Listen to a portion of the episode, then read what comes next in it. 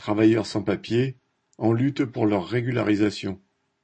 Le 17 octobre, environ 650 travailleurs sans-papiers, majoritairement originaires d'Afrique, ont commencé un mouvement de grève pour leur régularisation, coordonné sur 33 sites en Île-de-France avec le soutien de la CGT.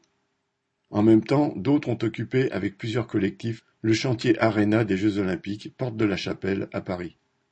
Ces travailleurs sont exploités dans le bâtiment, la logistique, le nettoyage, la restauration ou la distribution, la plupart comme intérimaires, via la cascade de sous-traitants pour le compte des donneurs d'ordre, qui sont souvent de grands groupes comme Veolia, Vinci, Bouygues, Chronopost, Carrefour, etc.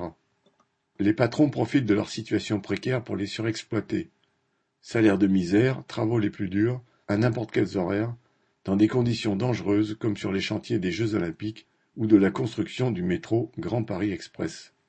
Cela se fait avec la complicité de l'État, comme le dénoncent les grévistes de Chronopost Alfortville, DPD Coutray-Monceau ou RSI Gennevilliers, qui sont en lutte depuis vingt-deux mois pour obtenir leur titre de séjour avec autorisation de travail.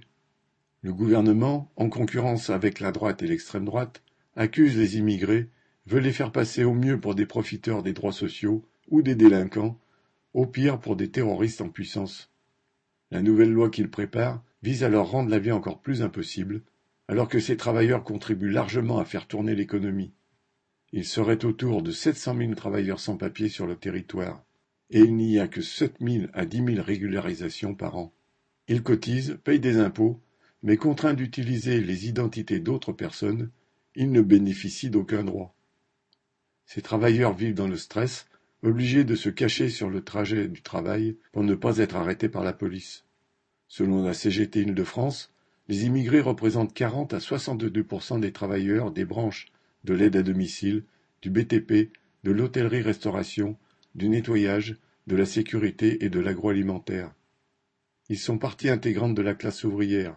Leur combat pour leur régularisation est celui de tous les travailleurs pour de meilleures conditions de travail et de salaire contre la précarisation de tous.